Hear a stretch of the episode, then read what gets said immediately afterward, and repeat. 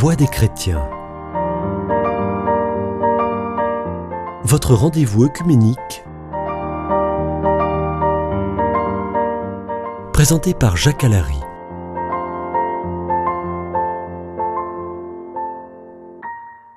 Chers amis auditeurs de Radio Présence, bonjour. Euh, bienvenue dans votre émission Voix des chrétiens. Sur ce plateau, euh, Père Jean Vézel pour l'Église orthodoxe, Pasteur Erizo pour l'Église protestante, Père Labro pour l'Église catholique. Et quant à moi, je suis Jacques Allary, délégué diocésain à l'œcuménisme, qui euh, vais jouer le rôle d'animateur.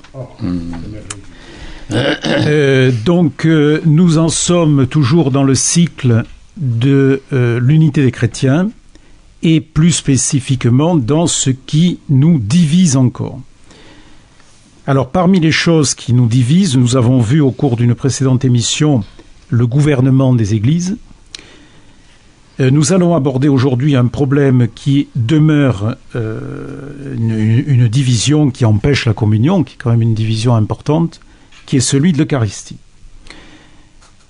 Alors, pour résumer, on peut peut-être dire euh, d'entrée que, pour être clair vis-à-vis de nos auditeurs, plus personne ne conteste la présence Réel. réelle du Christ au moment de l'Eucharistie dans nos diverses églises, mais ce qui fait problème et débat et qui empêche l'hospitalité eucharistique entre les églises, c'est le problème de la transformation des espèces euh, vin euh, et euh, hostie en corps et sang du Christ.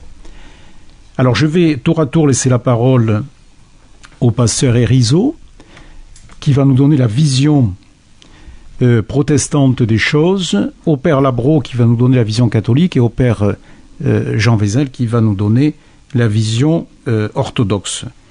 Voilà, pasteur Erizo pour la vision protestante. Bonjour à chacune et à chacun.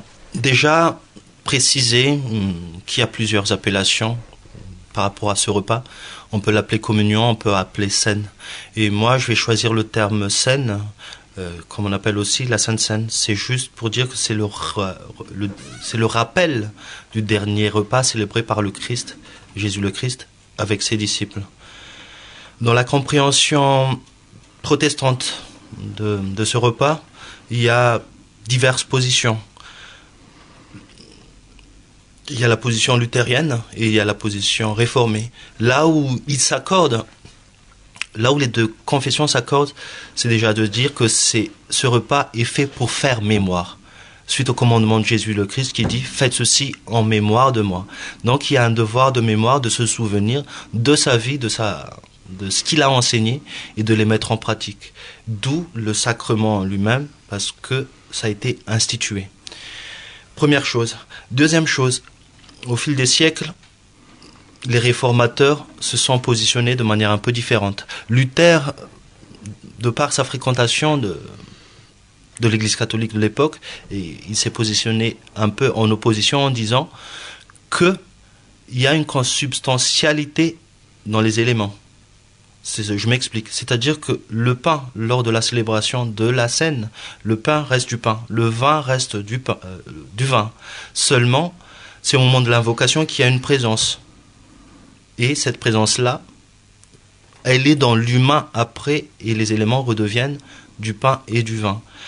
De manière un peu différente, le réformateur Zwingli euh, s'est positionné en disant qu'il s'agit plutôt d'une présence spirituelle.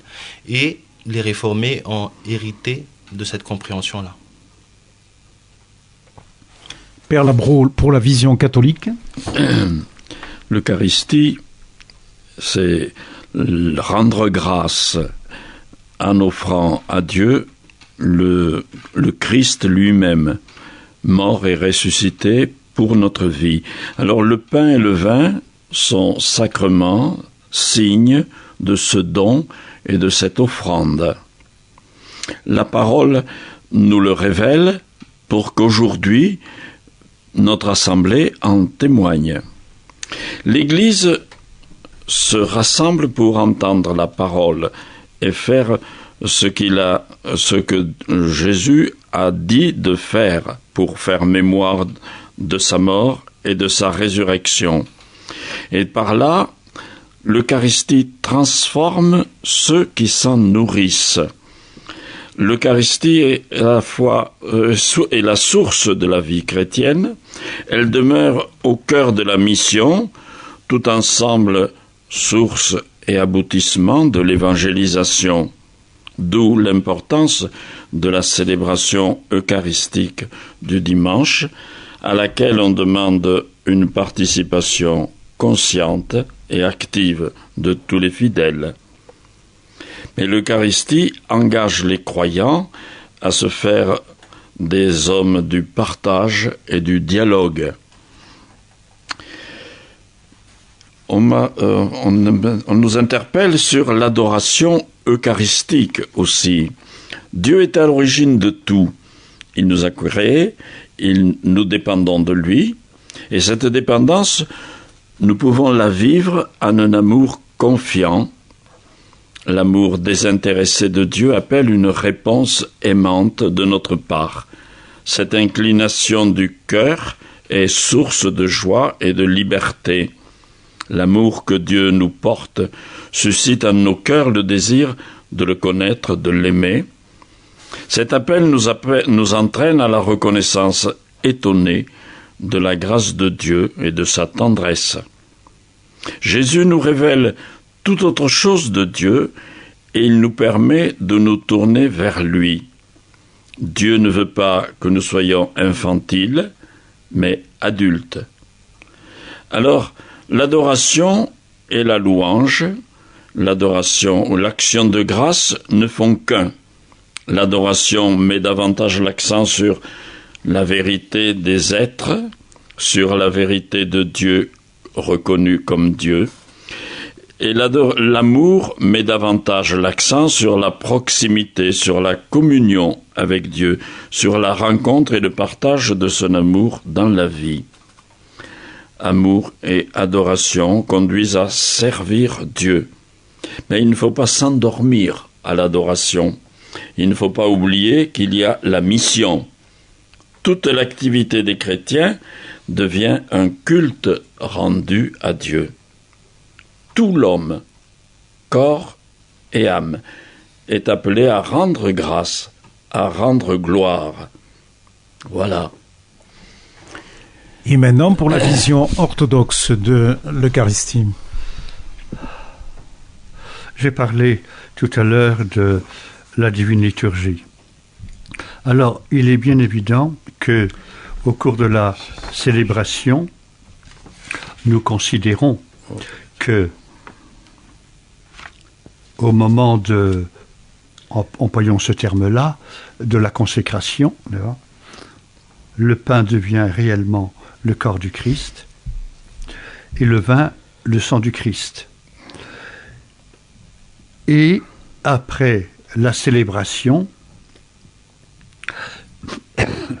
pardonnez-moi, euh, c'est le pain et le vin sont consommés soit par le prêtre ou soit par le diacre, euh, comment dire, après la liturgie. Nous gardons, nous gardons quelques éléments de pain trempés euh, dans, le vin, dans le tabernacle, mais nous ne fonctionnons pas tout à fait comme euh, nos amis catholiques. Nous n'avons pas euh, euh, d'adoration du Saint-Sacrement. Voilà, ça n'existe pas. L'adoration du Saint-Sacrement a été je dirais, a pris une forme euh, très forte à partir de saint Thomas d'Aquin. D'ailleurs, il a écrit des textes tout à fait remarquables. Les processions, les, saluts du Saint-Sacrement. Bon, ça, ça n'existe pas dans l'Église orthodoxe. Le pain consacré qui est gardé dans euh, le tabernacle est uniquement fait pour porter la communion aux malades. Voilà. Euh, donc, si vous voulez, il y a une perpétuation, pardonnez-moi du terme, de la présence eucharistique, hein, comme chez les catholiques. Comme chez les catholiques. Euh, alors, il y a quand même une nuance. Il y a quand même une nuance, euh, c'est que dans l'Église catholique, chez nos frères réformés également, c'est au moment où le, celui qui préside l'Eucharistie, le proestos, celui qui préside au milieu du peuple, lorsqu'il prononce les paroles dites de la scène, ceci est mon corps, ceci est mon sang, c'est à ce moment-là que s'opère entre, pardonnez-moi, entre parenthèses, entre guillemets, pardon, le miracle, n'est-ce pas, du changement, de la transsubstantiation, euh, comme disent les catholiques. Nous parlons davantage, nous, de transformation. Euh, mais chez les catholiques, c'est au moment où le prêtre dit ces paroles qu'ont lieu euh, les transformations du pain et du vin. Dans l'Église ancienne, dans toute nos liturgies, c'est obligatoire, il faut le dire, mais rien ne se passe. Mais rien ne se passe, euh, hein, si on veut euh, voir ça humainement parlant. Et quelque temps après, il y a la grande invocation, très importante, grande invocation à l'Esprit Saint, qu'on appelle l'épiclèse. Et le prêtre, au nom de la communauté, demande au Saint-Esprit, il y a trois fois il dit la prière, à la troisième heure, en pensant à la Pentecôte, la descente du Saint-Esprit, et on demande à l'Esprit Saint, d'une part, de transformer le pain en corps du Christ, et ensuite le vin en corps. C'est le Saint-Esprit. Ça nous enlève un petit peu de ce côté, de ce côté un peu, pardonnez-moi, hein, je n'ai pas de terme miraculeux un petit peu, de la chosification. Je me rappelle, je me rappelle, euh, il y a des années, il y avait un film que certains d'entre vous ont pu voir, et ça m'avait frappé à l'époque, ça m'avait frappé, euh, le défroqué. Et il y avait Pierre Freinet, qui jouait en tant que prêtre, qui avait été euh, euh, mis à l'état laïque. Quoi. Donc en, principe, en disant il ne pouvait plus dire la messe, et, et même s'il le disait, etc., selon les codes de l'Église catholique ou de l'Église orthodoxe, rien ne se passe, n'est-ce pas? Et un séminariste vient le voir, parle avec lui plusieurs fois, etc., pour s'entretenir, et il l'emmène dans un restaurant, et à un moment donné, il prend le vin, le, Pierre Freinet, n'est-ce pas? Prêtre euh, démite ses fonctions, et prononce les paroles eucharistiques. Et le pauvre garçon, qui n'a pas encore une bonne formation théologique, est complètement désarçonné. On dit, mais euh, voilà. Alors, ça ça, ça, ne fonctionne pas chez nous. Ça, ça ne fonctionne pas, et d'ailleurs chez les catholiques également. Euh, je crois que j'ai dit un peu l'essentiel. Donc, il y a permanence de la présence eucharistique, comme chez les catholiques et, euh, comment dire, mais nous n'avons pas les mêmes codes, quoi, hein, euh, comme je l'ai dit tout à l'heure. Voilà, malheureusement, nous arrivons au terme de cette émission et euh, peut-être sera-t-il nécessaire dans la prochaine émission d'aborder le problème de l'hospitalité parce qu'on n'a pas vraiment répondu là-dessus, l'hospitalité eucharistique. Donc, revenez vers nous à la prochaine émission. À bientôt. Voix des chrétiens. Votre rendez-vous œcuménique présenté par Jacques Alary.